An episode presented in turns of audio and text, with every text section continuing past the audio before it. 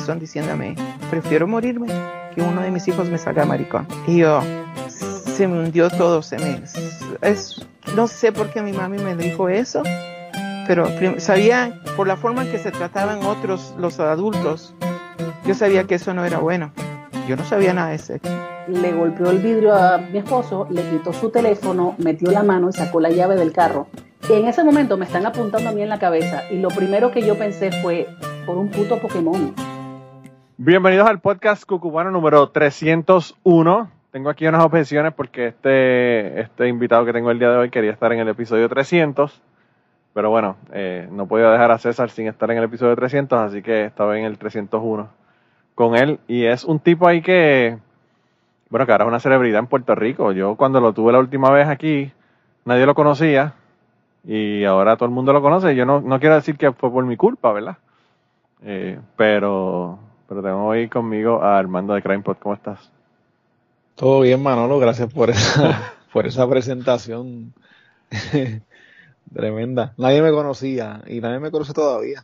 no, no, loco, pero, pero Crime por Puerto Rico lo conoce todo el mundo. La están hablando hasta de periodistas, están hablando de, un montón de gente. Aparte que ahora todo el mundo, todo el mundo te quiere en el podcast. Ya tú sabes. Sí, sí, mano. Ahora, y he visto un par de cositas que Ahora hay que sacar cita contigo porque estás en todos los podcasts de invitados. Tú sabes que hay veces que hay como unos, unos momentos que como que no me entrevista a nadie y yo como, coño, hace tiempo que nadie me entrevista y de momento me llaman como que cuatro personas en una misma semana. Sí. Es como que, pero tengo que decirte que pues el primero que me, que me llamó fuiste tú, allá en, como para mayo del, del año pasado. Loco, lo que pasa es que cuando yo te llamé, tú estás como en el segundo episodio. Mm, yo creo que eres el primero, el del monstruo tutuado. Yo, yo me, me Como tú eres tutuado, pues te sentiste identificado. bueno, soy un monstruo. En otro, en otro sentido, soy un monstruo, pero en otro sentido, tú sabes. Sí, no, no eres un monstruo violento. Yo pensé que estabas hablando de mí en el episodio. que después, vi que, era, después vi que era de crimen y yo dije, bueno, yo no mato ni una gallina. Así que no, no puede estar hablando de mí. A lo mejor pensaste que era como un chupacabra o algo que había en Loco, by the way, hablando del monstruo dutuado, para empezar en, en tema como tal, mi primo, mi primo era agente eh, en Utuado. De la policía. De la policía. Y él bregó ese caso. De verdad, al principio. Y él me dice, bueno, él, me dice no, él, tú le preguntas sobre ese caso y él no puede hablar de ese caso. Porque él quedó tan mal con lo que vio cuando fueron a la casa. Que, bueno, mi hermana, tú sabes que mi hermana cada rato graba cosas con mi tía y con familiares de nosotros y toda la pendeja para Patreon. Sí mi hermana me dice, voy a tener que invitarlo un día a que se dé par de palos para que me cuente sobre eso, porque no, eh, si está sobrio no te habla del asunto. Y es porque quedó tan traumatizado. Él dice que la escena del crimen era una cosa tan y tan violenta que él, él dice que él nunca en su vida ha visto una cosa, y él lleva décadas trabajando de policía. Y él nunca en su vida ha visto una escena del crimen como esa escena que él vio. Hay, uno, hay unos detalles que me llegaron a mí después del episodio y creo que me escribieron gente que estuvo en la policía también. Y me dijeron que, él los puso en orden de estatura o de edad, oh, A los cuerpos de los niños, como que pequeño, más grandecito, más grandecito, más grandecito, todos acostados en la cama. Wow.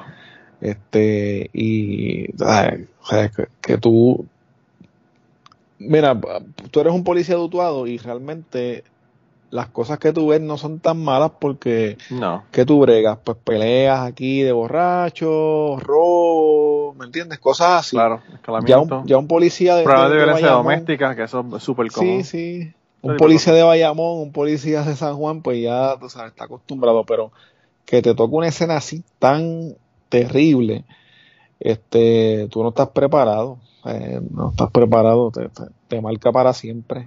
Y, y, y, él pudo seguir en la fuerza, ¿verdad? Pienso yo. sí, él, sí él, ya, él ya creo que, él creo que ya está retirado. Tiene que pero... pero eso te marca. Eso te, Y más te puede marcar si, si en algún momento dado hubo querella eh, de parte de la víctima, ¿me entiendes? Como que mira, eh, órdenes de, de, protección, que ya tuvo órdenes de protección y todo eso. Sí de que un sentido de culpa a veces de que sí, tú te pones a pensar que, que pude haber yo hecho, para que esto no pasara sí. Exacto. Y de verdad es fuerte. Él él como te digo mi hermana mi hermana me dice yo quisiera que él me hablara de ese caso pero él no, no habla de eso. Es como la gente que fueron a Vietnam que tú sabes que tampoco te, te cuentan nada de lo que pasó por allá. Sí solamente Chemo Soto que está orgulloso de según él dice verdad de haber de haber participado de la masacre de Milay. Pero una pregunta Chemo Soto no se murió no. Ah, ok, está bien. Yo, pensé, que estaba muerto. no creo y, que Y no sé, estoy teniendo un déjà vu porque me parece que alguien habló de Chemo Soto. Ajá. Y yo hice, de pero no se murió. Y me dijeron, no, no se ha muerto. Así que. No, hasta donde yo tengo entendido está vivo. Ok. Pero ya no es alcalde. Pero. No, no, la hija de él es alcalde hace tiempo. Ah, este, La hija de él. Pero, este. Mira, cabrón, eh, él estuvo en, de alcalde del 83 al 94. Sí, sí. No, más okay. no. Al 2000 algo.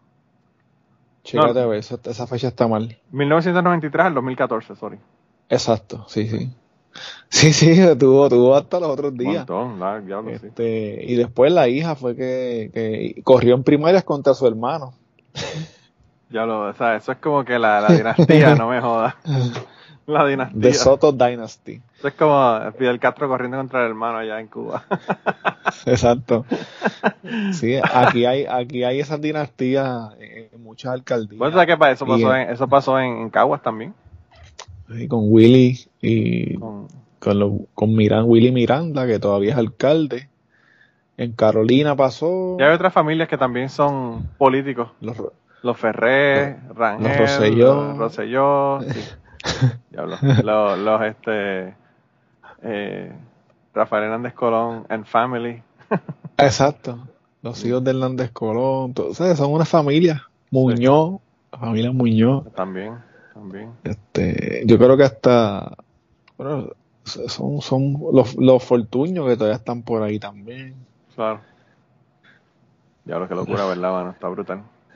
Pero anyway, el caso es que, que que Chemosote entonces estuvo allá también y, participó de esa, de esa masacre allá. Sí, eh, en un reportaje él habló como de la masacre de Milay y que estuvo allí como que pegándole con, con flamethrowers a las aldeas allá y cosas así.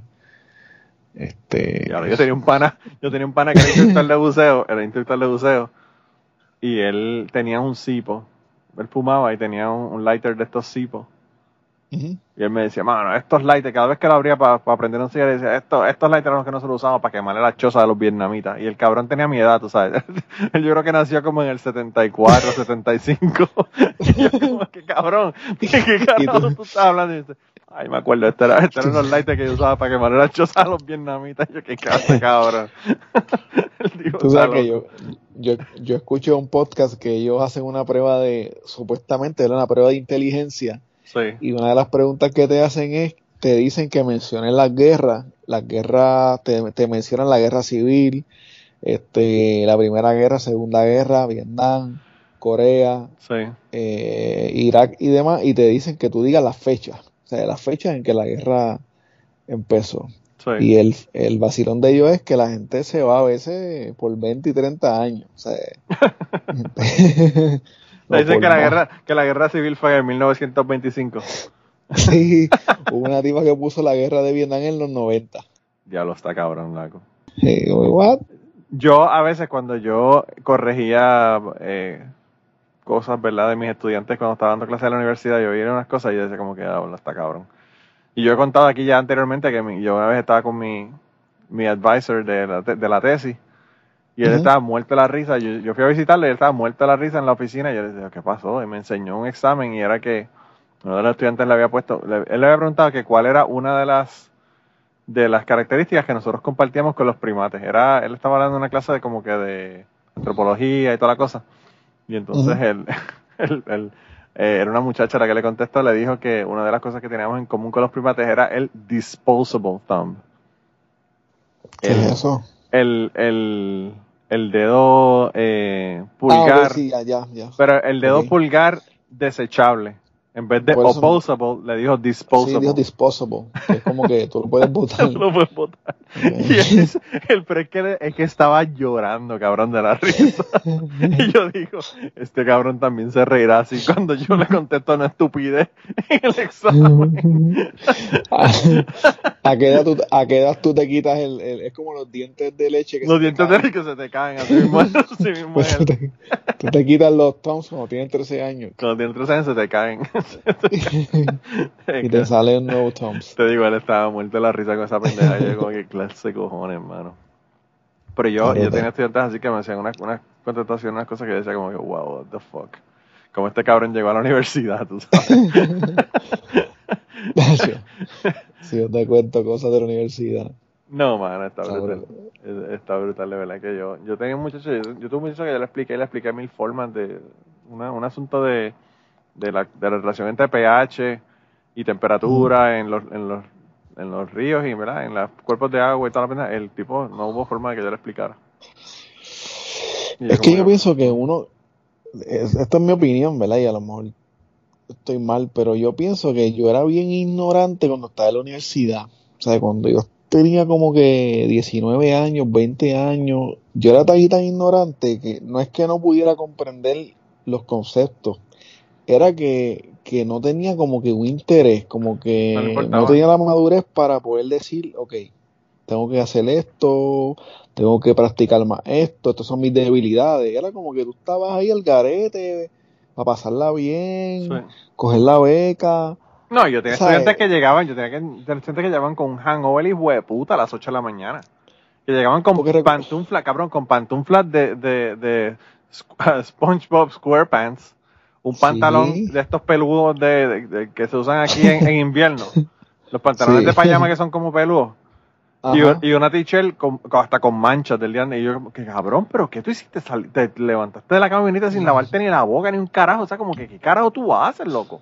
caminando con pantufla por, por todo el campus de la universidad, como que, what the fuck, o sea, yo, que cuando tú, la cuestión de la, de la ropa aquí es una cosa bien, bien fuerte, porque aquí, tú sabes que en Puerto Rico la gente no sale si también, o sea, presentable, en general, ¿verdad?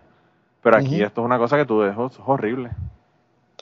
Lo que pasa es que yo pienso que lo que me pasó a mí también era como que cuando tú estás en la universidad es la primera vez que tú eres el, el que controla todo. Tú eres el que decide si entras o no al salón. Eh, nadie te, está diciendo tienes que entrar al salón, nadie te está velando. Tus padres no están ahí como que velándote. Claro. Es, como que tú, tú decides y, y, el tú decides a veces es como que tú no quieres entrar al salón, no quieres estudiar, te envuelves con, con, con la jeva, tú sabes, como que es, es, es, difícil. Yo pienso que está, por lo menos en mi caso, este, la experiencia universitaria fue así y yo pude después estudiar, pero ya después de los 25 años, que ya tenía como que más... Ya cuando el, lóbulo frontal se te había desarrollado completamente. sí, no, digo, yo, yo hacía unas cosas en la universidad que yo digo, wow, pero es que en donde estaba mi cabeza y, y, es que es que no, pienso que a lo mejor me, me tardé de madurar este en ese momento como que no todos los hombres hasta, hasta los 25 no tienen el lóbulo frontal desarrollado. El lóbulo frontal es lo que te lo que te maneja la, el tú poder ver las consecuencias de lo que estás haciendo. O sea que eso es como que lo peor. Esa mierda debería ser lo primero que se desarrolle. Sí por eso es que yo veo cosas que yo hacía en la universidad y digo what o sea eh, cosas que yo no haría hoy en día entonces ni, ni en ningún o sea, eh, bajo ninguna circunstancia. Es como que pero es eso, es que tú no piensas, tú no piensas lo que tú haces. Yo creo que por eso es que los, los, soldados entran a la, milicia a los 18 y no entran a los 35, porque a los 35 le dicen como que fuck you. Sí, porque tú dices, no, yo no voy a ir a coger tiro, me mueren una pierna. Olvídate de este, eso. No, no, no, mejor me quedo aquí tranquilo no, no es mucho lo que me voy a ganar, y entonces como que, pero tú no piensas, tú, y, y es verdad, los, chamaquitos entran al, al, al, a las Fuerzas Armadas a los 18 años y hacen lo que sea. Mismo el nene que yo te digo, el que yo te hablé al principio, que, que es un Marine hoy en día, yo le dije, diablo, tú te vas a meter a los Marines, que eso es, Eso es fresh. heavy. ahí baja la, la primero ahí cuando se Soy pone una, carne una- de cañón, como dicen. Sí, y él no, no, y ese chamaco me cuenta que el proceso para lograr convertirse en Marine, o sea, él- lo que él tuvo que hacer, él Eh, dice que él estuvo cabrón. lesionado de una pierna y así, con metiéndose pastillas, logró pasar los ejercicios que eran casi tortura, ¿me ¿entiendes? Eh, que son cosas que tú haces a la edad que él tenía, 19 años, pero este, menos mal que hasta el momento pues no está en, en nada que tenga que ver con combate, está trabajando de mecánica y eso, pero pero muchas veces la- las personas no tienen esa misma suerte. Para escuchar la historia del Y- Marine tienen que ir a Patreon porque no, no está aquí. Esto fue en la, en la conversación. ¿Los qué? 45 minutos hablamos Ah. nosotros antes de comenzar el podcast. Ah, bueno, no se sabe cuánto tiempo hablamos. un montón. Llevamos Anyway, una hora. Llevamos una Patreon, hora y pues, estamos como 15 escucha minutos aquí. de. Así que tienen que ir a Patreon a escuchar esa, esa- te dejo esa para que sigas con tu flow, que estoy hablando demasiado.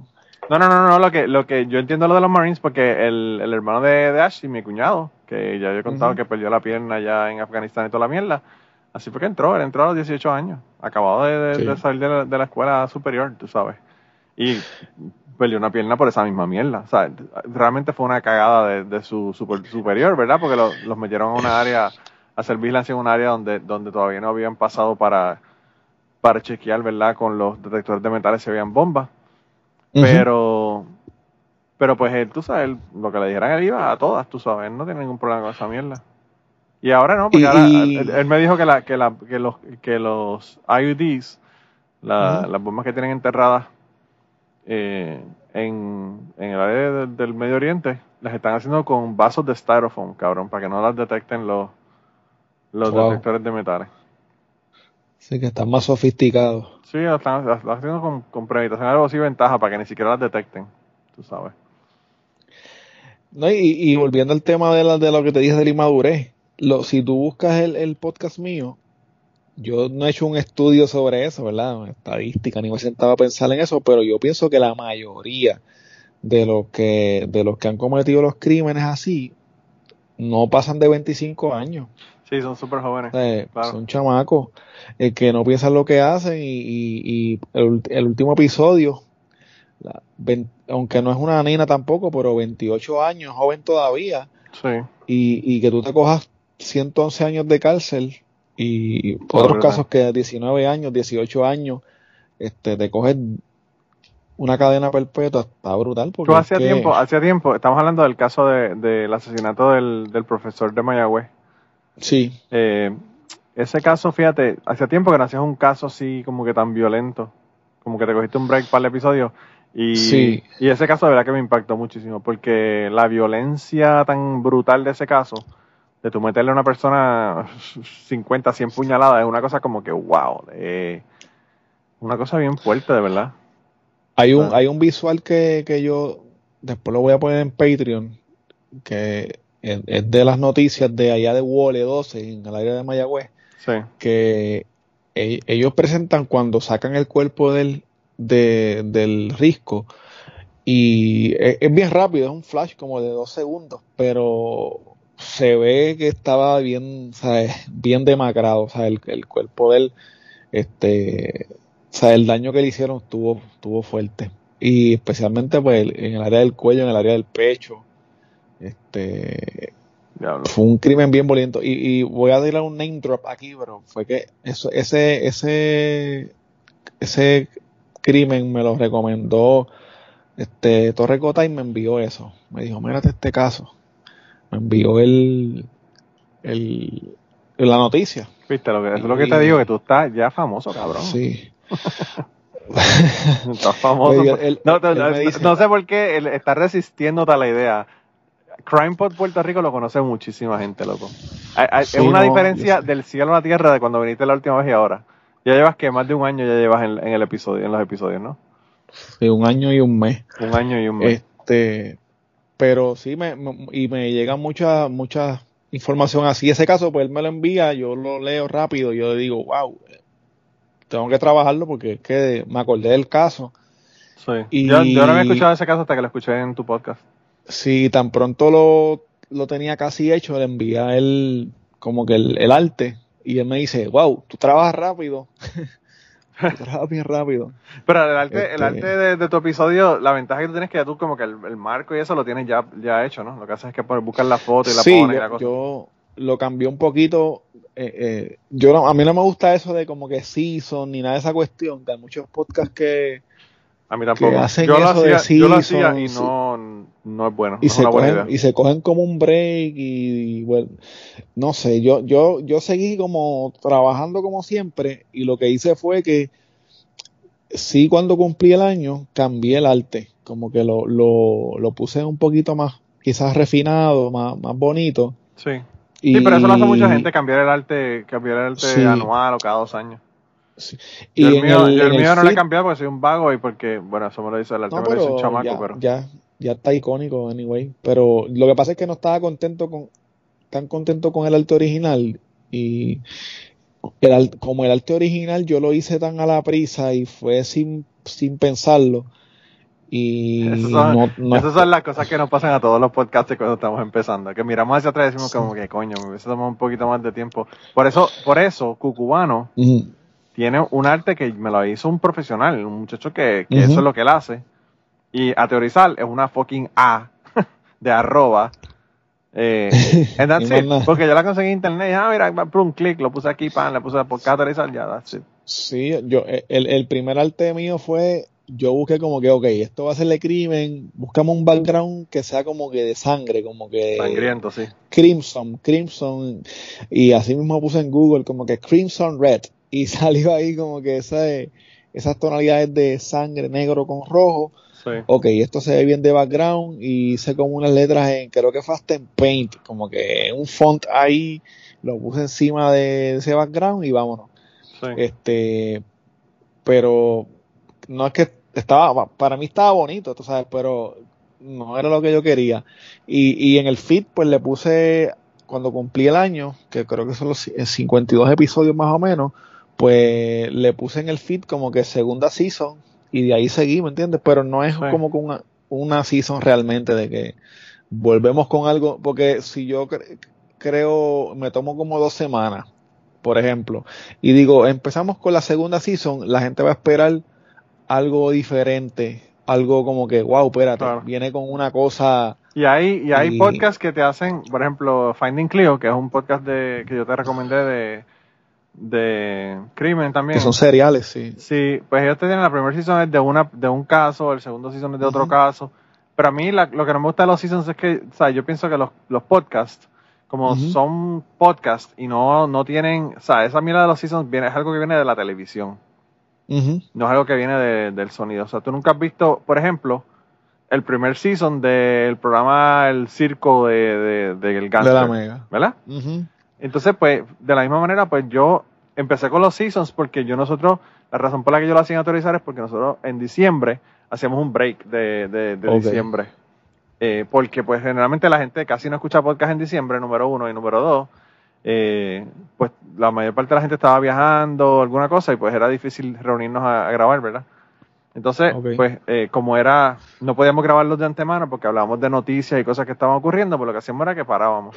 Entonces le empecé a poner seasons, pero después hace un crical de, de, la secuencia de los episodios y toda la cosa y dije, no, olvídate, vamos a, vamos a ponerlos en número y seguimos. Digo, y no, y, no es que esté criticando a nadie que, que, que, haga su podcast de season. Lo que estoy diciendo es que yo en mi, en mi caso, en mi opinión personal, no, pues como pero, que no. Pero hay gente que hace seasons porque tienen pausas. Y eso sí se entiende. O sea, pero pues, anyway, el caso es, es que, lo que pasa es que yo, yo a veces he, querido hacer pausa porque de verdad que es fuerte. hay veces que tú descansas, pero... Es fuerte, loco. Este... tú sabes, hay veces que yo quiero ver Netflix y quiero ver... Es más, hoy, hoy, eh, la entrevista contigo hoy fue porque dije, espérate, ayer había Copa América y finales de la NBA y yo quería ver los juegos. y yo, mano, los martes no, porque martes quiero ver los juegos. Hoy no hay nada, hoy no hay juego ni nada. Así que dije, vamos a hacerla hoy. Pero hoy no he hecho nada de, tampoco del podcast. Hoy, hoy como que me cogí el día libre, ayer me cogí el día libre. Ya mañana estoy contra el reloj de nuevo. Como que cuando tienes como un examen final, para mí, el, el miércoles es el examen final y es como que tengo que tener esa presentación lista para ese miércoles como sea. Claro, claro. Y tú la este, tienes antes porque en tu podcast, en tu Patreon tú lo pones antes, antes, de, que sale para el público puedo, en general. Siempre que puedo lo, lo pongo antes, este, pues para que me digan su opinión y más o menos para tener como una idea de cómo va a ser la reacción. Este, así que pues lo pongo antes siempre que puedo, pero no lo prometo tampoco porque realmente si no puedo, pues lo tiro el, el, martes por la noche o el miércoles temprano, este, cuando salga. Pero ya que estamos hablando de Patreon y de toda esta cuestión, dale a la gente tus redes sociales, dale el Patreon para que la gente que quiera entrar allá lo entre y toda la cuestión. Pues CrimePodPR en todas las redes sociales, Twitter, Facebook, Instagram, ahí me pueden seguir, eh, y en Patreon, patreon.com, diagonal CrimePodPR eh, y crimepodpr.com, que ahí es la página web es bastante sencilla y lo que está es que cuál es el episodio más reciente y la guía para que vean todos los episodios que he trabajado.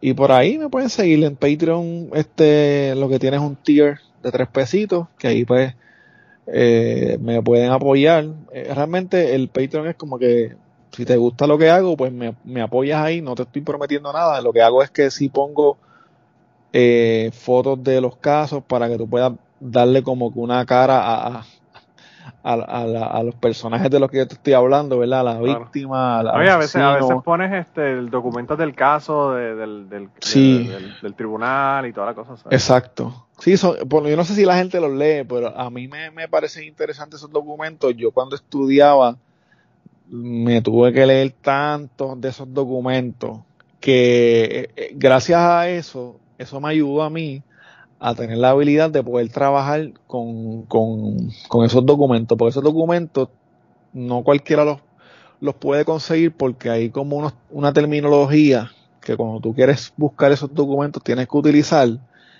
para que te aparezcan. O sea que no es, no es tan sencillo. Y esa experiencia en la universidad de, de yo ir a la corte a ver los, a ver los, los casos, este, pues me ayudó bastante. Eh, eh, algo que me, que me ayudó, que me decepcionó un poco fue cuando una vez fui a, la corte a ver un caso de violencia doméstica y ella, eh, la víctima, estaba, le habían dado una pela y el fiscal estaba enseñando las fotos y todo de, de ella golpeada en el hospital y ella no quería testificar en contra de, del, del, tipo que estaba ahí en la corte. El tipo estaba en uniforme de preso y todo. y, y lo trajeron a esposado. Y es la primera vez que yo estaba como que en una corte. Y estoy así como que, wow, ¿qué está pasando aquí? Y ella no quería hablar de él. No, no, no. Y el fiscal le dijo al juez, mira, eh, juez o jueza, creo que una jueza le dijo, usted, quiero que usted señale a, la testigo como testigo hostil. Era, era, era una, él era fiscal y ella era la testigo de él. Y él le dijo, quiero que la señales a ella como testigo hostil y que me permitas entonces utilizar la declaración jurada para hablar de lo que ella no me quiere decir aquí. Pues entonces él, él, él dijo, usted dijo esto y esto y esto, todo lo que él le había hecho, ¿verdad? Sí. Eh, en, el, en el testimonio. Y yo me quedé, wow. Entonces, afuera yo me la encontré a ella eh, caminando y estaba como que riéndose y vacilando. Y yo, e, eso como que me chocó tanto. Yo, no puede ser que esta mujer.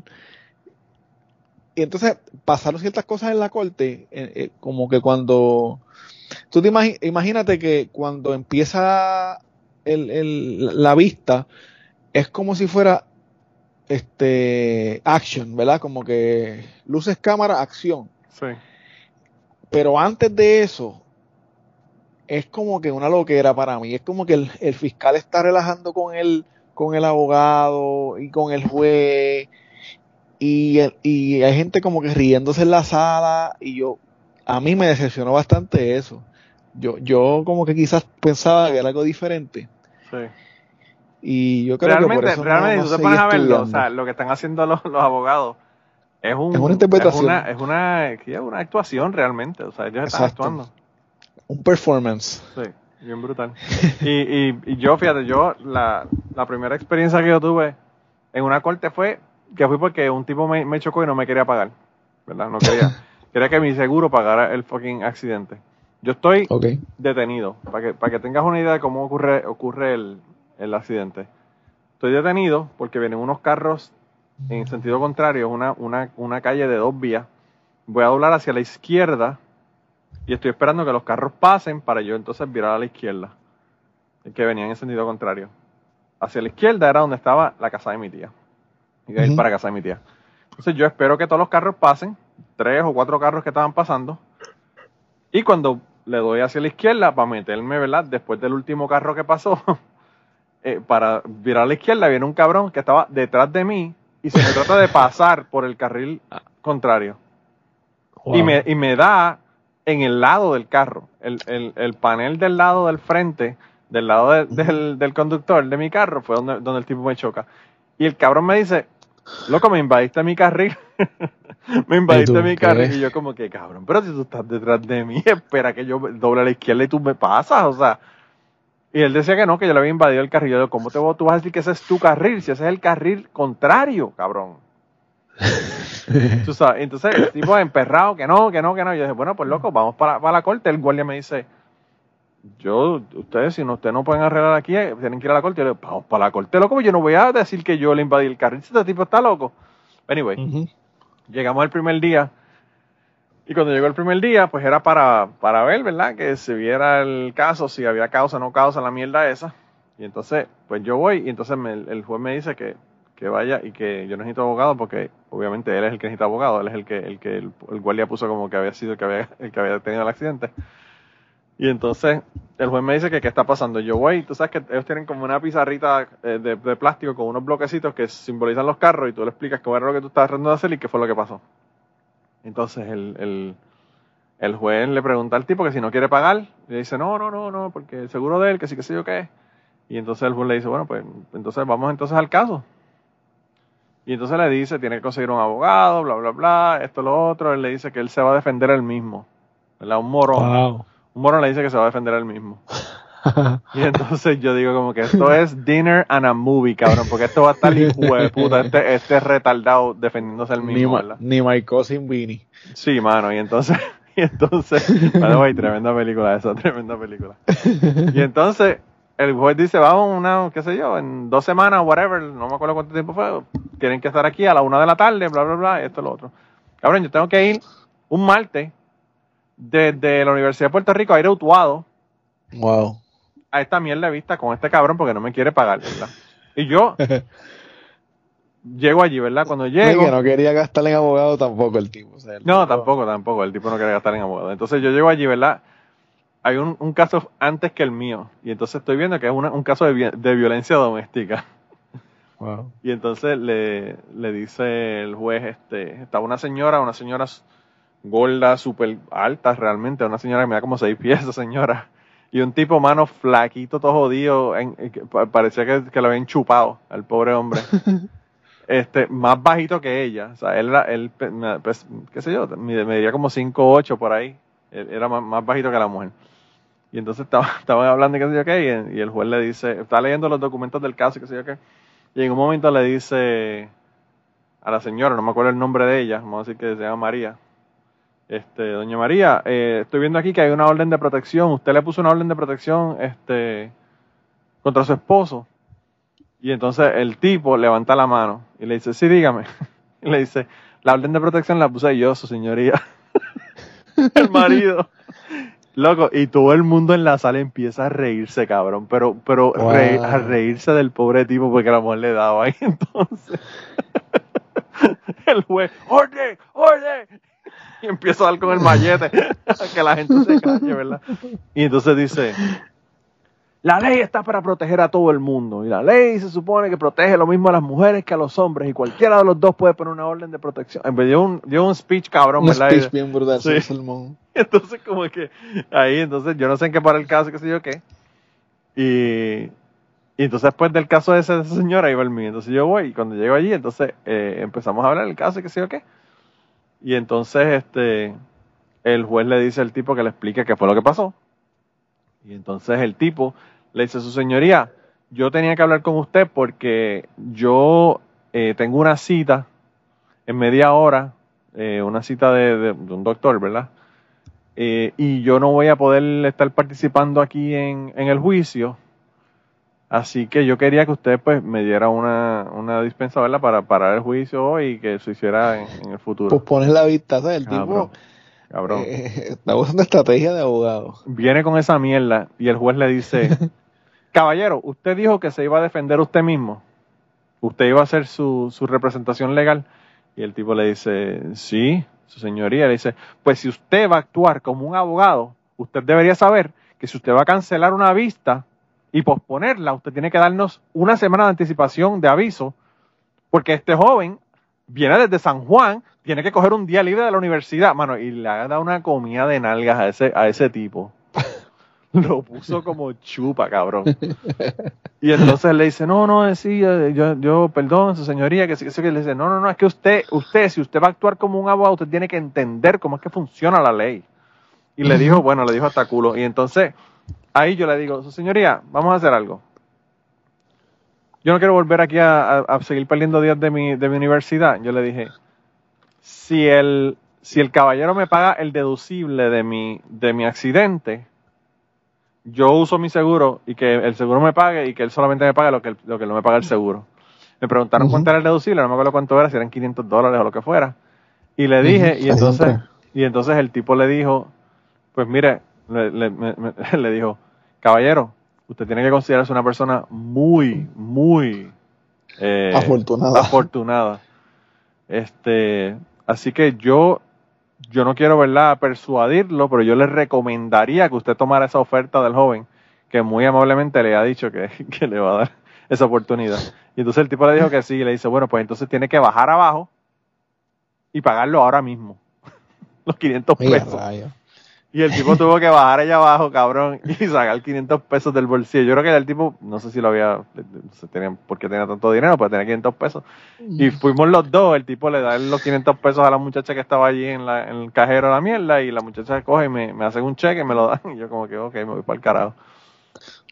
Pero loco. Básicamente fue como una vista de Ana María Polo. Sí, no, mano, de verdad que yo, y yo me, yo me la entonces como que cabrón, yo vendría aquí todos los días a ver estos casos de los, de las casos de violencia doméstica contra el pobre tipo ingeniero flacucho y la mujer dándole, yo es que yo los veía, la mujer dándole bofetas y el tipo pidiendo una orden de protección en la, en la policía, tú sabes. Yo como que diablo, esto está cabrón.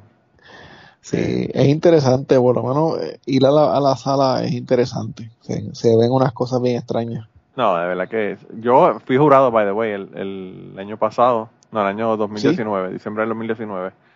Me cogieron para jurado y fui.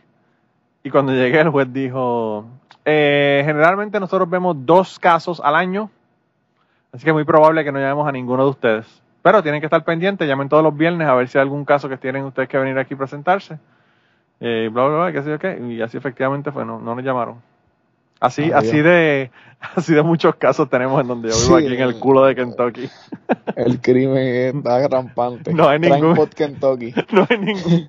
Tú, tú no tendrías ni episodio, cabrón. Tendrías que, que hacer el episodio de que tú me enviaste de, del, del festival aquel, del festival country, de, que, la gente se, hasta se ah. cortaron y toda la pendejada. No, ¿Tú leíste la letra de ese No, mano, eso es una locura. festival se cortaron dedos y todo, se, se, se un tipo, este, apuñalaron Eso no me daría dar risa, cabrón, pero es que, uh, es que yo veo el festival country y yo digo, sí, suena, suena, suena lógico, eso es lo que es de esperarse realmente. Y, el, y, el, y el tipo dijo, el, el, organizador dijo como que no estuvo tan mal, eh, solamente pasó esto y esto y esto. Solamente degollaron un tipo. Sí, era un tipo, le cortaron el dedo a una mujer, oh my God. Eh, apuñalaron a otra persona, creo que alguien perdió un ojo, algo así. Sí, una locura, era una locura, de verdad. Yo, yo leía eso, yo como que wow, de verdad que. Bueno, que yo te dije, eso suena como la fiesta de la calle de San Sebastián, pero con mejor música. Estoy contestando. Bueno, yo dije, este cabrón me insulta. me insulta. Después del mensaje, este cabrón me insulta. Yo lo hice por joder y ni siquiera una reacción tuve tuya. Cuando Siempre tienes un low key, un low key este attack. A mi gusto musicales. bueno, ya tú sabes, es que no era Nicky Jam el que estaba tocando, era, era, este eh, eh, Lady A ¿verdad? Porque ahora no se puede decir ni Lady Antebellum, hay que, hay que cambiar el nombre. No, aquí, aquí cerca donde yo estoy es donde está el Festival de Bonnaroo en Tennessee y eso es un despelote cabrón todos los años, loco. Pero ahí se mete, ahí se mete casi 100 mil personas. eso, eso es una fucking ciudad realmente, eh, ese, ese festival. Eh, y, Como el Burning Man, Hillbilly. Sí, el, Burning Man, Hillbilly. No, pero, eh, pero, en ese festival tienen una música cabrona, loca. Ahí, ahí una vez estuvieron, hace como dos años estuvieron los Red Hot Chili Peppers. O sea, mm. tienen grupos de rock eh, eh, y tienen de todo realmente, porque son como tres días de música y cada día tiene como que un tema de música country, rock, esto, lo otro. Pero, pero Bonnaroo es uno de los, de los más famosos de, como decir, este Coachella, una cosa así. Yo creo que lo he escuchado. Sí, sí. Y ese es en Tennessee. Pero de verdad que ya no sé, a mí lo que no me gusta es que bueno, son carísimos los, boletos. Este cobran como si fuera un concierto, no como si estuvieras este no como si estuvieras este en un en un campamento ahí. En si eso es una asquerosidad realmente. Mira, va a estar este, este año va a estar The Foo Fighters. Como el Burning Man, pero Sí, que, que, que, tú tienes que tus casetas y yo de verdad que yo... Ese es el problema, que es que no hay, o sea, hay, hay festivales donde te ofrecen tu hoteles en el área, pero eso es en el medio de la nada y lo que hay son casetas. Puedes llevar tu camper, pero si no, es caseta. Sí, no, los más, los más riquitos tienen su camper, pero es que yo te digo la verdad, yo, yo soy una persona que no me gusta como que pasar el trabajo ni necesidad a menos que tenga que pasarlo. Cuando, cuando pasó el huracán María, pues yo estuve tranquilo el tiempo que estuve sin luz y el tiempo que estuve sin agua. Yo no me molesté ni nada, o sea, yo la pasé ahí tranquilo, con calor, porque era una cuestión que estaba fuera de mi, de mi, ¿verdad? De mi, de mi alcance. Pero yo voluntariamente renuncié a mi lujo y a mi, y, a mi, tú sabes, ah. Porque sí, dormir en unas, en unas condiciones ahí en un en un, en un sleeping bag. No, no, no, no. Eso de yo quedarme en un camping. Yo hice eso, yo hice eso cuando, cuando nos quedamos en, en la isla de Mona. Y es porque es isla de Mona, obviamente. Sí, sí, bueno, ahí. Pero tendría que irme yo solo porque mi esposa tampoco se va a prestar para. Ella sí que no va, no va a pelear. a pelear, tratar de comerse un guineo y, y, pelear con la, con la iguana tratando de quitártelo. cuando nosotros viajamos, eh, lo más que a ella le importa realmente es el hotel. O sea, no importa el sitio, este, tiene que ser el hotel. Porque tuvimos una experiencia mala en un hotel de Miami. Oh, wow. Y de ahí en adelante siempre tiene que ser como que un hotel bastante, tú sabes. Upscale, sí. Que no tenga, que no tenga bedbugs, que no tenga, que no tenga pulgas ni nada en, el matre. No, lo que nos pasó en Miami fue que fue bien raro la experiencia porque era un hotel que no era un hotel normal y yo nunca había tenido esa experiencia y era como si ese, ese edificio de apartamentos como que tenía una oficina abajo y cada apartamento era como que de dueños diferentes o cada habitación era como que de dueños diferentes. Ah, vaya, sí. Y pues había room service y todo eso, pero era bien extraño. Entonces, mira esta lo que era. ese hotel. No fue, en el, no fue en el hotel que la muchacha se ahogó en el tanque de agua allá en, en, California. No, no, fue en Miami. el Cecil, el Cecil. El, Cecil Hotel. ¿Tú te imaginas? No, no. Fue en eh, algo parecido, pero. El agua todavía un poquito rara, pero pues. Luego, mira esto. El hotel, la experiencia fue bien loca. Desde el ballet parking era, era bien loco, todo era bien, bien, como que bien complicado. Entonces entramos nos dicen tienes que ir a esta oficina y era una oficina bien, como que bien poco formal, no era como un hotel. Y hay un tipo que es el que me atiende, que me pide la tarjeta de crédito y qué sé yo, la reservación. Y el tipo, por alguna razón, a mí me pareció que era italiano. No te voy a decir por qué, pero me parecía que el tipo era italiano, ¿verdad? Y, y me llenó la información, nos tiró la habitación yo me voy a caminar por el hotel y había como unos baños turcos y yo pues, no sabía muy bien qué era eso, me meto por ahí y veo a los viejos ahí con las toallas y veo un montón de gente que parecían como los mafiosos rusos, este, que están así como que los saunas así en toallas y yo camino por eso ahí y, y seguí hasta el final, hasta el final, hasta el final. Y me metí como si fuera un pequeño restaurante que hacían hamburguesas, que le vendían cerveza. Y yo veía que todo el mundo era como unos rusos que parecían de la mafia rusa. Todos, todos. Y me miraban como raro y yo, pues nada, soy negro y pues, estoy aquí, tú sabes, tranquilo. Entonces soy negro y que soy negro no me arrepiento. No me arrepiento. y entonces ellos tenían hasta las Olimpiadas. En ese momento estaban las Olimpiadas, creo que ah, Winter Olympics. Sí que era en Sochi. Y, ellos estaban viendo. Ah, diablo, eso fue recientemente entonces. Bueno, eso fue como en el 2000. No, eso fue como en el 2014. Por eso, que no, fue, no fueron hace 15 años. Ah, no, no. Pues yo, yo, ya que hace 15 años, Manolo, yo no estaba en esa. Eres un viejo, eres Pero entonces. Eres un viejo aceptado. Entonces. No, yo estaba. creo que hace 15 años estaba en la escuela. En la escuela, en la escuela, sí, es verdad. Mira, entonces entro al sitio y pido un hamburger y qué sé yo, y, se veía que hasta ni cocinaban bien, era como que, un ruso mafioso. Y, esa experiencia fue bien loca. Y cuando me voy, que regreso a Puerto Rico, me robaron como que la, la tarjeta, o sea, como que me hackearon la tarjeta de crédito eh, y la usaron en Italia. y, y me llamaron del banco, mira, eh, usted estuvo en, en, en, Milán, qué sé yo que yo. No. quisiera yo, cabrón, ya quisiera yo haber estado en Milán.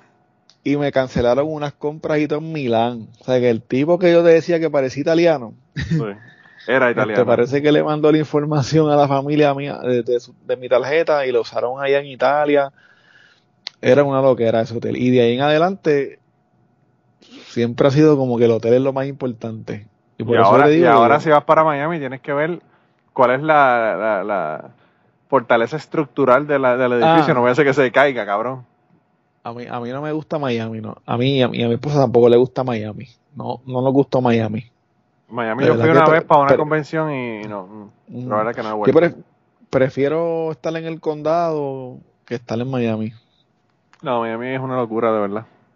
No me gusta, no me gusta. Pero el, a, los que les gusta mucho el nightlife, pues puede que el problema, el problema de Miami es que tú tienes que tú tienes que lucir bien, porque si tienes un poquito de barriga ya, ya te, no, no cuadras con los, con los cuerpos que hay por allí, por South Beach, ¿verdad?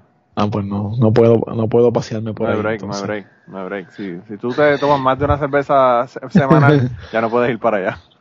ah, ya, estoy descalificado.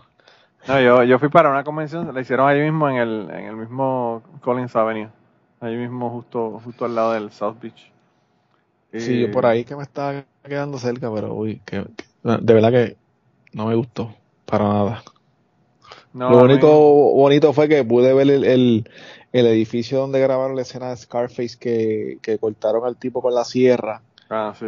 Y me tomó una foto allí en, el, en ese edificio. Pensé que, que ibas a decir el, episodio donde la casa de Versace, donde lo mataron allí frente a la casa. No, no pasé. No fui. ¿Tú sabes dónde fui? Eh, fui a los apartamentos donde. En la serie Dexter, donde Dexter vivía. Sí. Este, pude ir a esos apartamentos. Ah, diablo. No estaba fanático de esa serie y fui a los apartamentos. Pero, eh, ¿esa la grabaron entonces en Miami? Sí. No, sí, la serie es en Miami. Ah, Biscayne algo, Biscayne Boulevard, que sé yo que se llama el sitio. Ah, sí, Hay sí, algo, un puente y para allá. Sé dónde es Biscayne. Eh, yo tengo mucha gente que conozco de allá de, Miami, pero yo realmente solamente he ido a Miami una vez. Y fue para esa actividad y fuimos a montón de otros lugares. yo, o sea, yo me estaba quedando allí en Collins Avenue, pero nosotros fuimos a los calles de Florida, eh, hacer un tour en bote, fuimos al castillo de Coral. sabes lo que es el castillo de Coral? No. Un cabrón loco se le ocurrió que, que iba a hacer un castillo para su amada, ¿verdad? hizo todo, todo, todo, todo en piedra, él con sus eh, herramientas rudimentarias y esculturas y un montón de cosas, todas hechas en la, roca esta sandstone que hay de, de, coral, básicamente. Sí, sí. Eh, eh, sandstone y, rocas de esta sedimentaria de coral. Y entonces, pues tú vas allí te dan un tour y toda la pendeja, pero es una locura, ¿verdad? El tipo, o sea, es una oda a un loco para el carajo. No estamos hablando del Taj Mahal, estamos hablando de una mierda. una mierda, que es el castillo de coral, que supuestamente que supuestamente él iba a, ¿verdad? Su mujer iba a estar tan emocionada, su chica se iba a quedar tan prendada de él. Y entonces como que una locura, mano, de verdad. Pero nosotros fuimos a ver esa mierda. Eh, tenía incluso hasta, hasta dos sillas, una que era, que era como que una al lado de lo otro, de la otra, pero como facing the opposite way, mirando para el lado opuesto, ¿verdad? Eh, estaban como que los dos espaldares de la silla side by side, pero una silla era para un lado y la otra para el otro, ¿verdad? La parte donde tú te sientas. Entonces supuestamente él hizo esa, esa escultura para en caso de que él se enojara o, peleara o discutiera con su mujer, pues se podían sentar ahí y ahí podían ¿verdad? hablar porque estaban uno al lado del otro, pero estaban mirando hacia lugares opuestos y yo como que hay que estar bien loco para el carajo para hacer esa mierda. Lo único que me gustó de ese sitio fue que había una, una foto de, Billy Idol, el, cantante de metal, que había ido al castillo de coral y se había sacado una foto y, pusieron la foto de él allí en el castillo de coral y como que qué locura. Eh, gente, gente que es excéntrica. Sí, mano, entonces el tipo, yo quisiera que tuviera donde el tipo dormía, era como, mano, como una covacha con piso de tierra y como con, mano, una, de verdad que una locura. Bueno, vayan, vayan y busquen Castillo de Coral Coral Castle en, en internet para que vean el crical y la locura que es esa mierda. Y te lo presentan como que, wow, está brutal. Y tú como que llegas allí y dices como que, what the fuck. Esto ni es un castillo. Lo único que tiene, lo único que tiene que es cierto es que, es de coral. Pero aparte de eso, nada más es, nada más es cierto. Eh, pero sí, sí, a mí, yo no sé, yo Florida en general a mí no me llama la atención para ir. Yo, si puedo evitarlo, me voy para otro lado. No puedo hablar mucho porque de allá es la mayoría de mi, de mi audiencia. Ah, no, pero de Puerto Rico en general, la mayor parte de la audiencia es de Puerto Rico en, Florida. A mí lo que no me gusta es porque pues el, tránsito es terrible, tú sabes, el calor está cabrón. Es como que pues, para irme para Florida voy a Puerto Rico y visito mi familia allá. Sí, yo lo que pienso es que si yo me iría de Puerto Rico, sería como que a lo más, a algo totalmente opuesto. Y, Miami, pues sería como que. Es casi lo mismo. como por otro barrio más. De, sí. Bueno, Miami, Orlando, Tampa, todos más o menos la misma cosa. Sí. Si tú me dices a mí que tú te fuiste para, para el Panhandle, te vas para Destin, o te vas para, para allá, para esa área que es más turística que nada, ¿verdad? Pero si te vas para esa área, pues por lo menos ya es un poco un poquito diferente. Pero. Yo, pues yo me iría para Denver, para es que yo me iría. Ya, Denver, pero Denver está cabrón, ¿eh? A mí, de verdad que. Eso es mi sitio favorito. Sí, sí, está brutal. Yo sé que te gusta fumar hierba. No, no. no tiene nada que ver con ah, eso. ok, ok, ok. Está bien, entonces. Vamos a aclarar, vamos a aclarar. para, no dañarle la reputación al, al, chico de CrimePod. Para no dañarle la reputación. No, no, eso es algo totalmente legal. Así que no hay problema con eso. Mira, pero una, una pregunta. Ahora, ya que estamos casi terminados, te voy a hacer las preguntas más complicadas sobre tu podcast. Tú estás hablando de, casos criminales, la mayor parte de ellos, pues, eh, muertes violentas, toda la cuestión. Has, hecho otros casos que no tienen que ver con eso, ¿verdad? Pero ¿has pensado hacer otros casos de aspectos criminales que no tienen que ver con asesinato? Sí, sí, este, de verdad que tengo que hacerlo y lo he pensado. Lo que pasa es que como que la mayoría de las sugerencias que me siguen llegando eh, pues son de, casos de asesinato en su gran mayoría. Entonces yo lo que hago es que tengo como una colección de correos electrónicos, que es como que mi guía de, consulta de casos. Y más o menos de ahí yo cuando estoy sin idea empiezo a, buscar. Pero por eso he trabajado casos como por ejemplo los, los, niños desaparecidos, que es un tema que no, no tiene que ver mucho con asesinatos, aunque puede que haya asesinato ahí, ¿verdad? Eh, sí, pero no son, probablemente. No son, casos que como, como, el de la chica esta que apuñaleó al abuelo, caso como Exacto. sí, la mayoría son así. Eh, hay casos que, que, por ejemplo, mira, hay temas, eh, hay un tema que no quiero entrar y creo que no voy a entrar nunca, que es el tema de la política, por ejemplo, la corrupción, cosas como esa. No creo que vaya a entrar, este, porque ya hay muchos podcasts que habla sobre esos temas pero sí eh, quizás puedo entrar un poquito más en el tema de, del abuso sexual. Este, sería bueno trabajar temas como pues, los, los, casos de, de abuso en las instituciones por ejemplo, religiosas o instituciones de, de escuela. Esos casos estarían interesantes trabajarlos. Este, y quizás eh, casos que tengan que ver con robos, robos que hayan sido espectaculares. Eh, no creo que aquí haya pasado como un casa de papel, ¿verdad? Pero algún tipo de robo que... Escapes de, de oso blanco en helicóptero, ese tipo de cosas así que son como que tú dices, wow. Sí, oso blanco, oso blanco es un, un, episodio que tengo que hacer, pero quiero dedicarle como un episodio a Oso Blanco como tal. Este, trabajé un poquito del tema con el caso de Carlos La Sombra y los nietas. Este, pero lo toqué por encimita. Pero hay mucha tela para cortar ahí en el caso de las cárceles. Yo creo que el tema de las cárceles es bien, como que bien interesante. Y yo estaba escuchando la entrevista de Danny Trejo con Mark Maron hoy, que hacía tiempo que no escuchaba a Mark Maron, pero cuando vi que decía Danny Trejo me, me llamó la atención y empecé a escucharlo y las historias de la cárcel siempre son como que súper interesantes. Yo lo escuché y, estoy pensando que el libro debe ser tremenda lectura. No, el libro tiene que ser espectacular. Brutal. De verdad que este es lo que mencionó fueron cositas así como que por encimita del libro realmente. pero, tú te das cuenta en lo que están hablando que está como que bien fuerte. Bueno, él habla él habló de que de que su papá él, él la mamá le estaba pegando cuernos y él se lo dijo.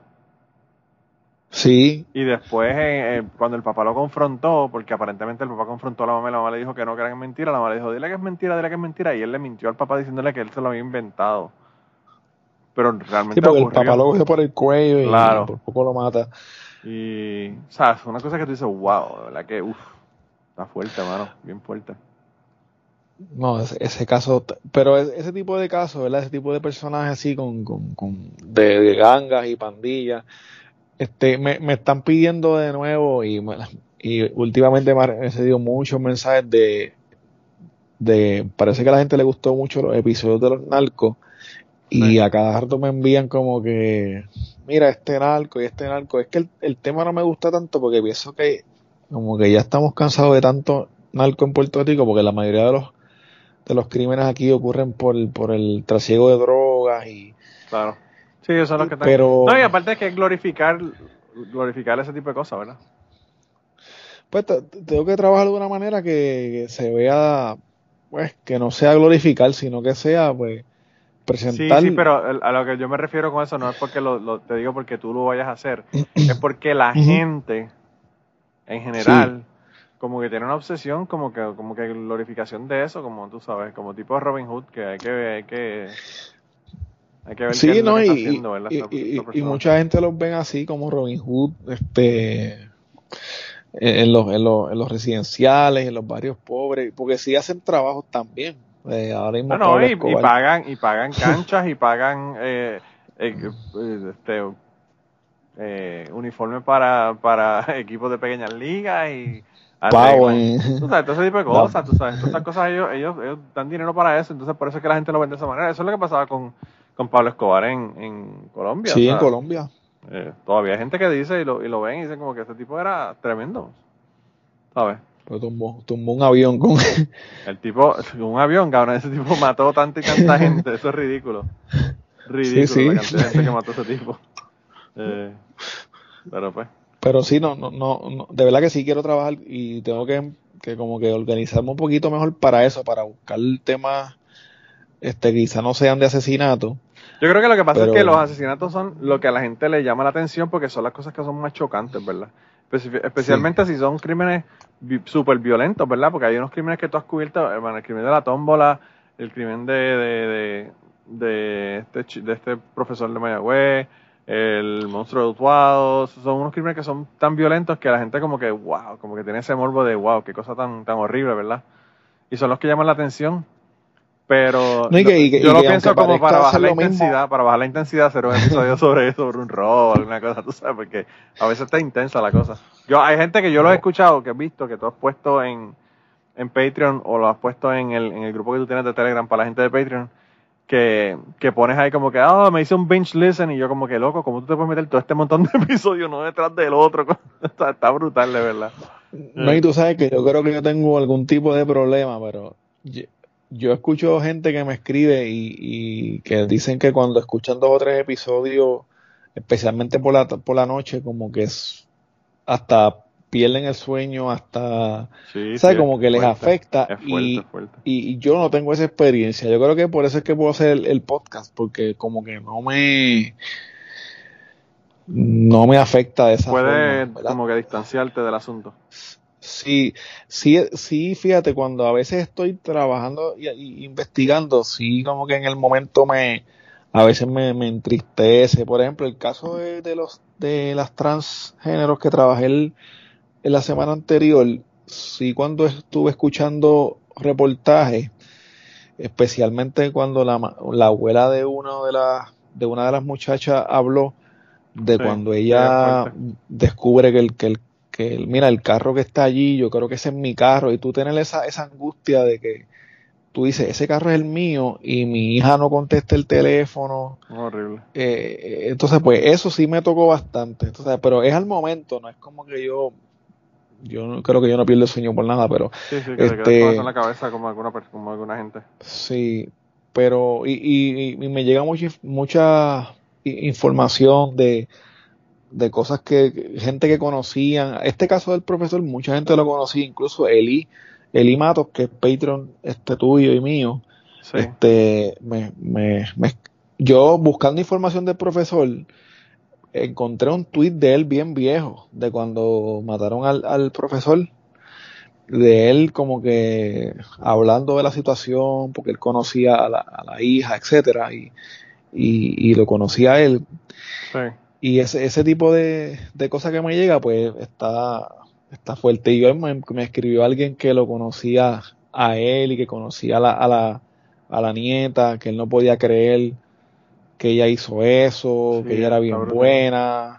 Este, pues son, son experiencias que, y eso es parte de que como la isla es tan pequeña y, y todo el mundo se conoce, pues es, bueno y es malo a veces porque uno, yo no quiero como que lastimar a nadie ni que nadie se sienta este que yo estoy reviviendo una tragedia, pero es que yo pienso que, es importante que, se mantenga en la memoria estos casos este y quizás como que para que alguien en el futuro pueda consultar eh, los casos y tenga esa, esa biblioteca, ¿verdad? Que yo estoy creando de, de historia yo creo que en ese sentido es, muy, es bien importante y, y bueno, a ti te han llamado de universidades y toda la cosa para que hagas este paneles y para que, para que hables allá. O sea, realmente eso, este, yo pienso que tiene un valor. Me, han usado de, me han usado de asignación en universidades. Sí, está brutal. De verdad que eh, yo sabía por el nivel de producción que tú tienes y por el trabajo que le metes, ¿verdad? Porque le metes un montón de trabajo a estos casos y a estos, y a estos episodios. Eh, que ibas a tener éxito porque realmente desde el principio, o sea, eso yo lo vi desde el primer episodio, desde que te, desde que te contacté para que vinieras a Cucubano. Eh, pero jamás me hubiese imaginado la cuestión, ¿verdad? De, la cuestión académica, que yo no sé ni por qué no se me ocurrió, porque es que eso es algo como que tan obvio, ¿verdad? Ese es el, el next step. Pero a mí como que eso no, me, se me ocurrió y yo como que cuando tú me dijiste, cuando tú estabas comentando, ¿verdad? De que te habían llamado, de que te habían usado asignación y todas las cosas, yo como que, wow, claro que sí, si esto lo puede usar la gente, esto es información que, que es importante, tú sabes. Eh, no, y que eso yo creo que es lo más que me da como que satisfacción y me hace sentir eh, orgulloso porque una vez tiene, eh, por ejemplo, una vez estudia, como en mi caso, que yo estudié algo y nunca trabajé en lo que estudié y pues quizás en lo que trabajo actualmente no es algo que me, que me apasiona y, pues uno siempre tiene como que esa, esas cosas que uno se queda en la mente como que pude haber hecho esto, pude haber hecho lo otro o a veces uno tiene como que la idea de, de querer darse a conocer o, hacer algo que la gente reconozca, ¿verdad? Como que está bien hecho. Sí. Y, y el, el que te inviten, que me inviten, ¿verdad? Para, para una, para una, la UPR, que me, que me considera a mí para algo de, de la semana de, la, de los bibliotecarios, este, que me digan a mí, mira, hay unos jueces del tribunal apelativo que te están escuchando. Esas son cosas que yo me quedo con, ¿what? jueces que me están escuchando. Te da el frío olímpico porque o como que tengo que hacer un trabajo cabrón porque si no esta gente me están escuchando y me van a linchar, ¿verdad? Si digo alguna cosa que no es cierta o tú sabes. Sí, eso me mete presión también porque a veces este cuando hablo de un término legal, por ejemplo, en el último episodio este, hay cosas que uno, hay algo que, que es algo que, que, a veces uno tiene que saber jugar con eso, porque eh, a veces, y esto yo lo digo porque el tipo es súper famoso en Puerto Rico, ¿verdad? Pero a veces Jay Fonseca eh, como que explica las cosas, las cosas más sencillas del mundo, él como que las explica. Y es como que, oye, hello, sabemos lo que es arroz blanco, ¿sabes? Sabemos lo que es arroz blanco. Y, y, y yo, pues hay términos que a veces trato de no explicar para que, porque digo, es que el público tiene que conocer, ¿me entiendes? Lo que yo estoy hablando. Claro. Pero a veces no, a veces hay gente que no conocen de lo que tú estás hablando, aunque a ti te parezca que es obvio, hay alguien que, que no sabe. Y, y hace poco yo le, yo le pregunté a mi esposa, mira, ¿tú sabes lo que significa eh, prueba de referencia? Le dije a ella. Y ella, no.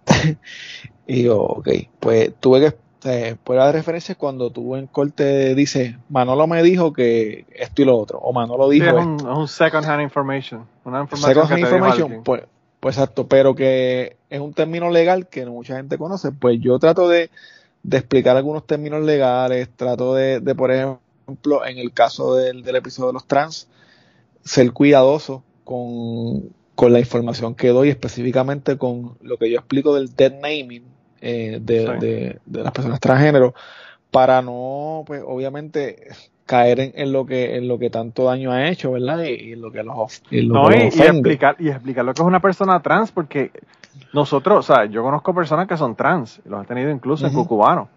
Pero, Exacto.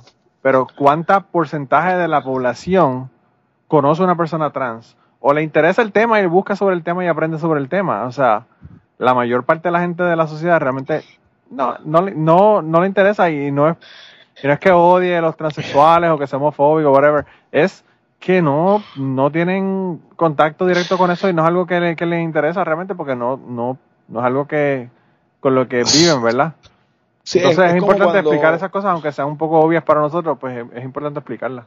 Sí. No, es como cuando alguien dice, por ejemplo, a ti no te dio COVID, a nadie en tu familia le dio COVID y a nadie que vive cerca de ti le dio COVID, no conoces a nadie que le haya dado COVID, pues para ti no existe el COVID, ¿me entiendes? Claro. Porque, y, eso pasa como que la gente no conoce a nadie trans, este, nunca ha tenido un contacto directo quizás, y, y, no, no son, mm, es como que no están presentes en la, en la sociedad. Hay personas, hay personas que yo conozco que no tienen amigos gays o lesbianas. Y yo, yo le digo, y yo le digo, tú tienes amigos gays y lesbianos, lo que pasa es que probablemente no han salido del closet y no los conoces, ¿verdad?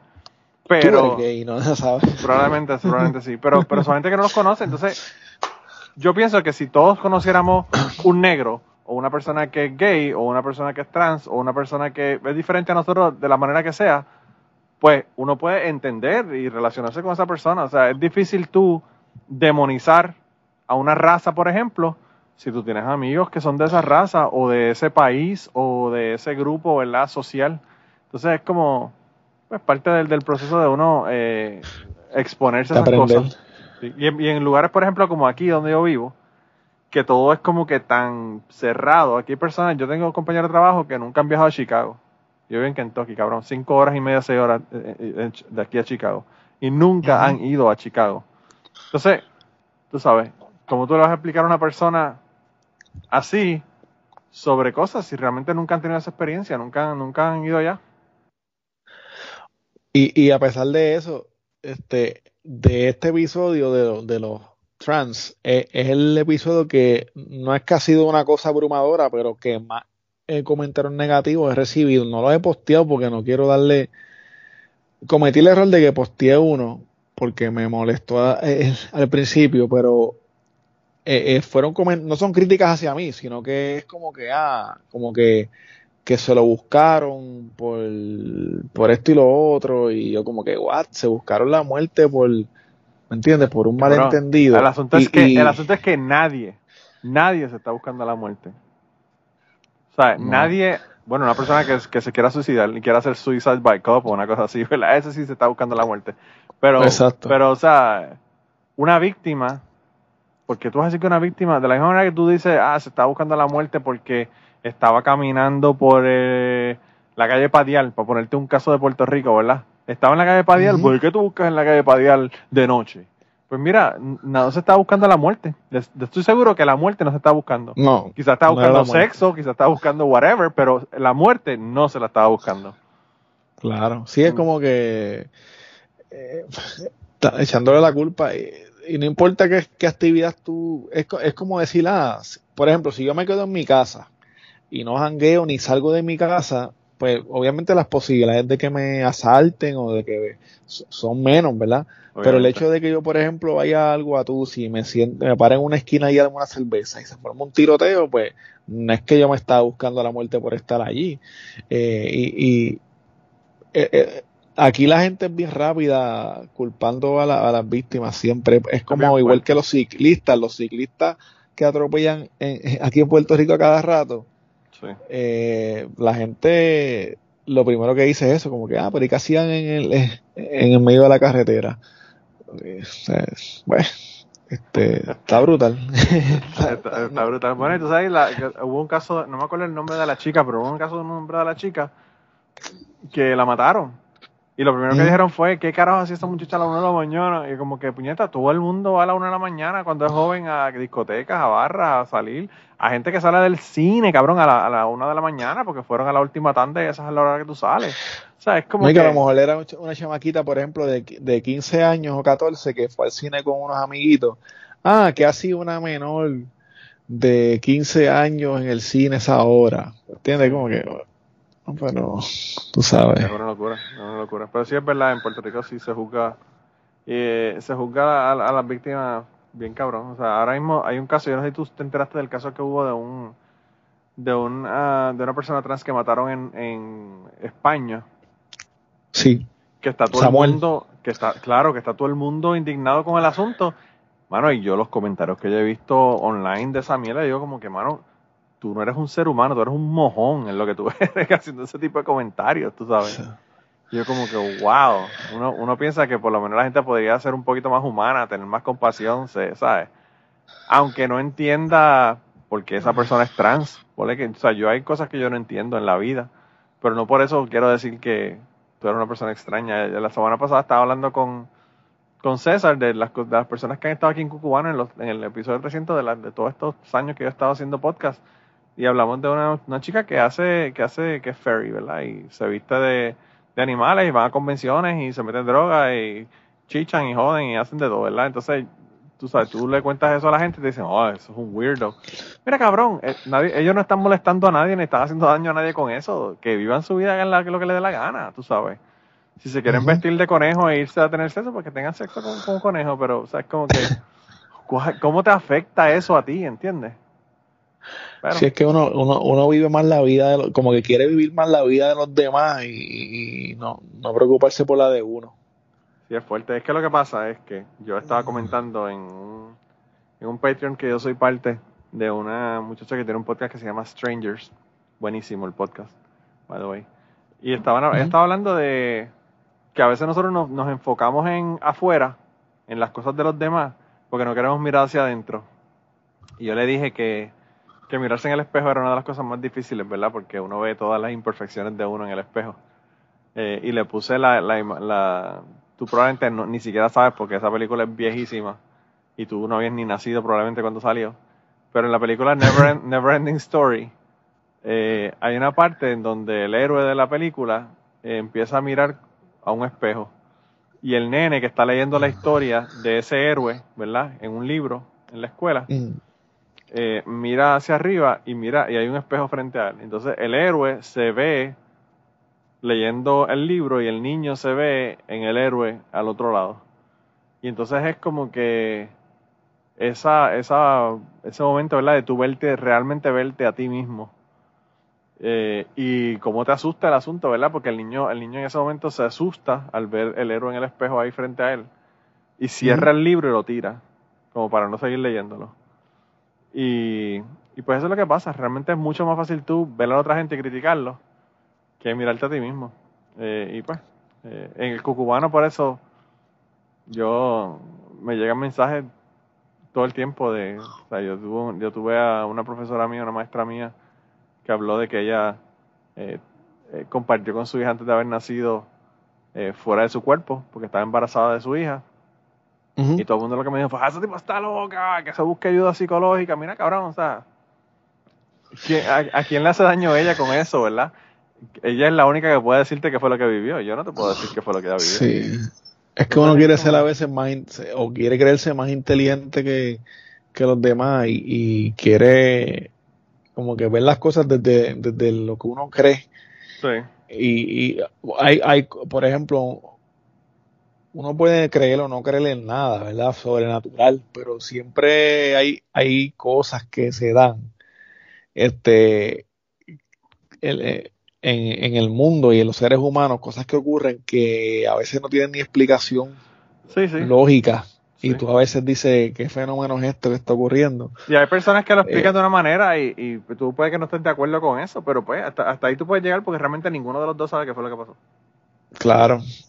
Eh, y en el caso de ella, o sea, bueno, o sea, empiezan a decir, esa mujer está loca, bla, bla, bla, esto, lo otro. Mira, mano, esa señora, esa señora que tú ves ahí era maestra de escuela, esa señora tiene un doctorado y ahora es profesora de la universidad, catedrática. O sea, no estamos hablando de cualquier persona, es una persona completamente funcional que, que pues vive su vida normal como todo el mundo, va al supermercado, hace las cosas que tiene que hacer.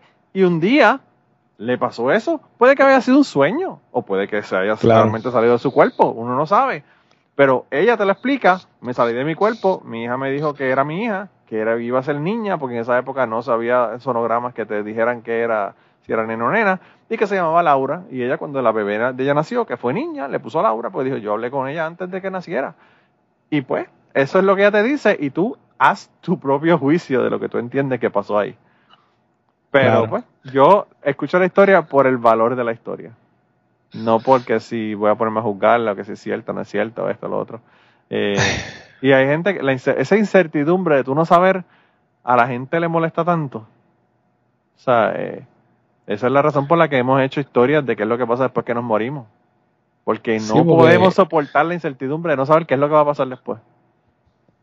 Yo creo que eso, pues, yo creo que eso es lo más miedo que, le da al ser humano.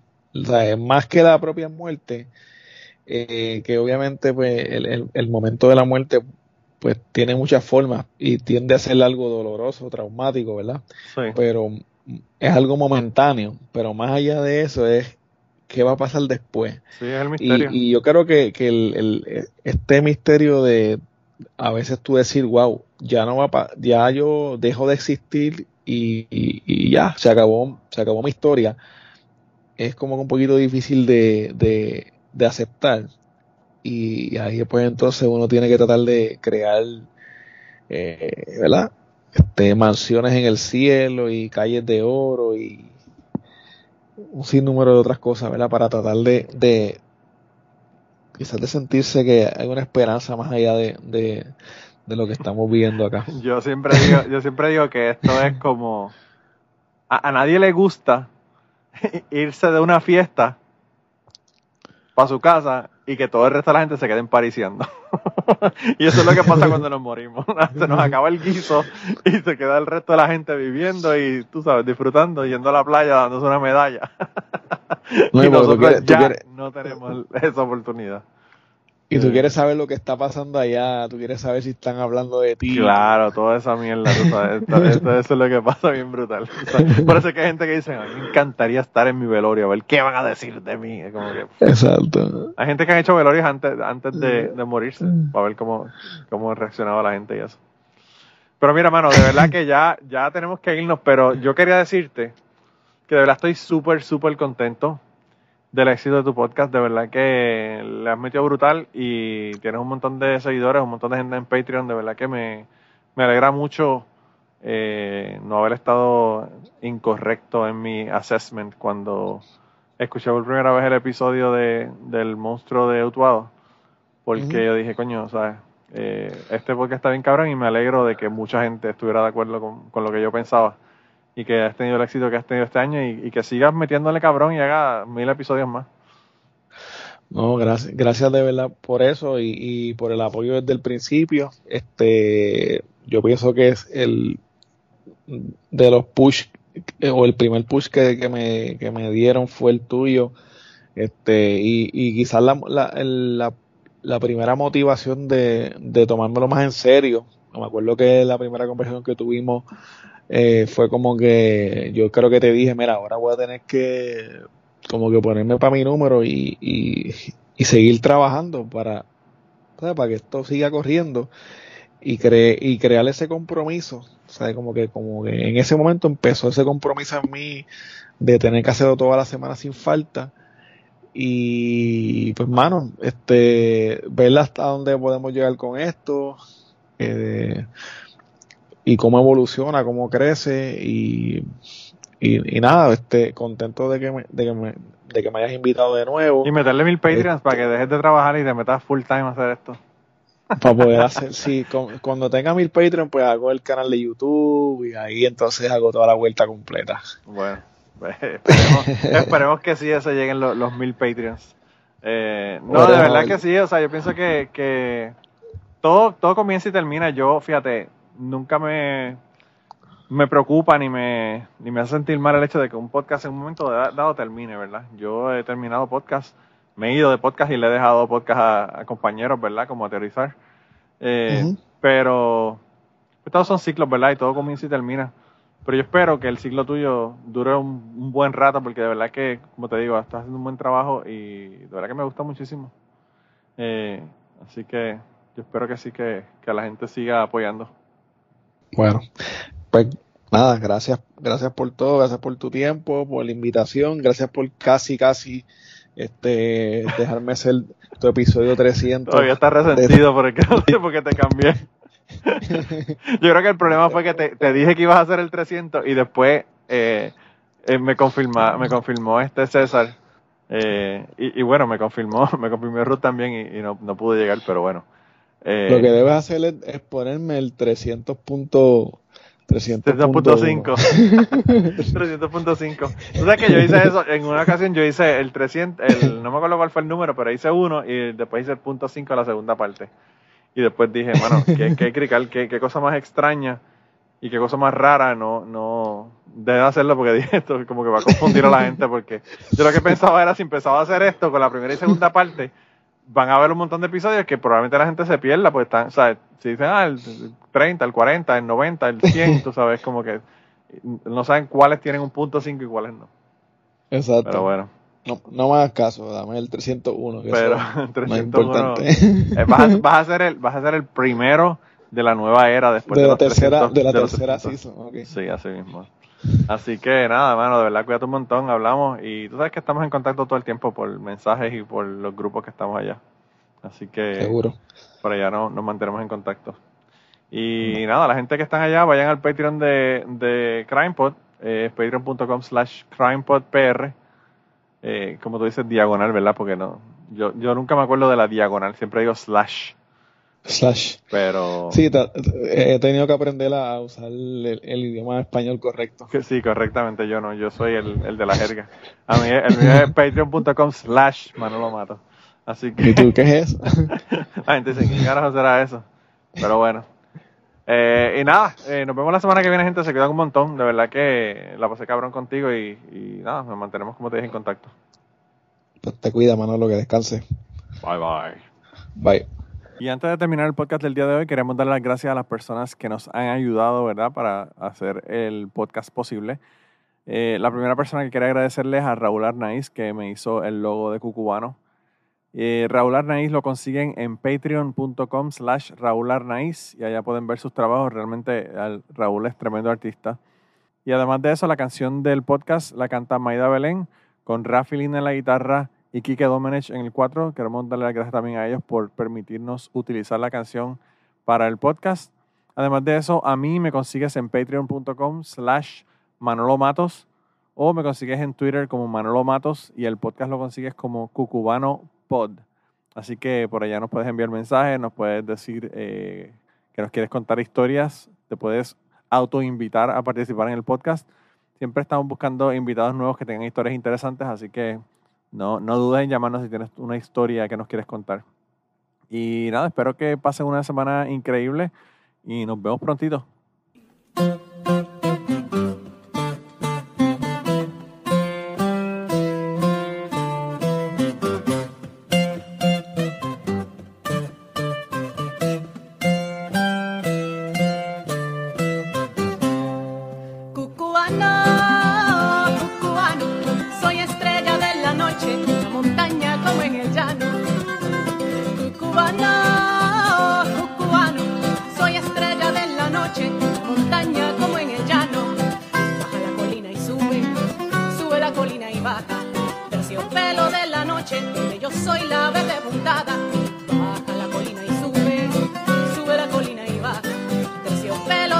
noche, yo soy la verde puntada.